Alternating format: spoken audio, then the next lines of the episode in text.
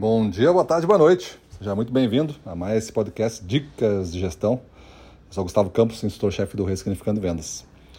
E o nosso tema de hoje é como identificar as necessidades dos clientes. Falando de vendas, parece que é bem trivial e que todos nós estamos bem habilitados a fazer isso, né?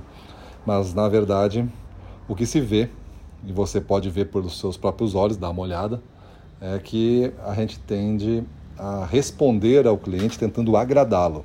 Isso é diferente agradar do que realmente atender às necessidades.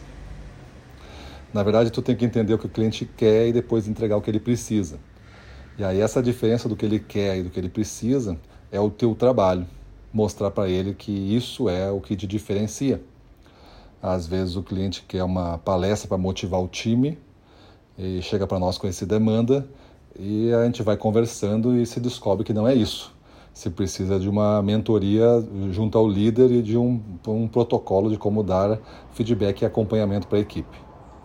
Então são coisas que vão resolver o sentimento que ele tem que algo está faltando, mas por uma via talvez mais rápida, menos custosa e de maior impacto.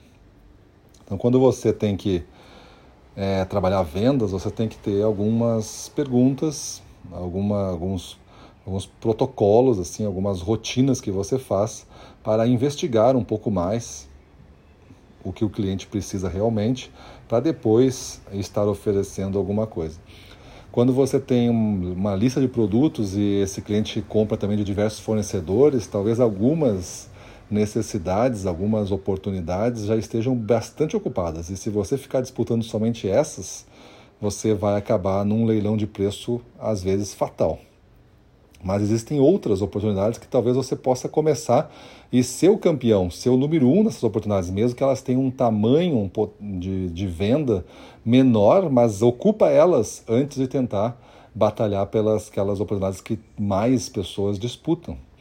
E existe um leque de necessidades e algumas delas o cliente, inclusive, não percebe é, que tem ou que são oportunidades não atendidas, mas se você conseguir mostrar para ele que o cliente dele é, irá ter necessidade de comprar isso que ele não ainda vende e você tem na sua pasta para vender, você começa a abrir esse leque de necessidades do cliente e fazer com que ele enxergue é, um mundo um pouco maior, um pouco um maior potencial de resultados.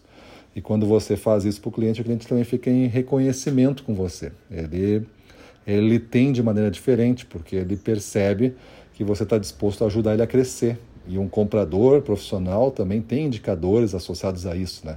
Ele também quer crescer. Como a gente quer vender mais, ele quer comprar e fazer o faturamento aumentar. Então todos nós estamos no mesmo no mesmo barco, como se diz, né? na mesma jornada, a jornada da alta performance. E quando tu consegue travar um pouquinho a resposta ao cliente do que ele quer, tipo, quanto custa isso aqui? E se eu comprar 10, quanto sai? Essa, essa é a negociação, já estou um pouco mais avançado. Eu já deveria ter realmente fechado a porta das necessidades e eu ter um pacote de soluções que o cliente percebe como de valor que extrapole muito o produto, porque tem o seu nível de serviço também agregado. Aí sim eu vou negociar de uma maneira mais potente, porque eu estou negociando um conjunto de coisas e não somente aquilo, aquele item que o cliente está me demandando. Para uma necessidade talvez dele mais ampla, ele vê em nós somente uma peça e não a solução completa. E talvez tu tenha a solução completa numa oferta muito mais é, rentável para o cliente, benéfica para o cliente, do que uh, os demais concorrentes ou a maneira que ele faz de pegar um pouquinho de cada um e juntar tudo depois. Maravilha? Então pensa aí, como é que você age quando você está frente a frente numa negociação grande?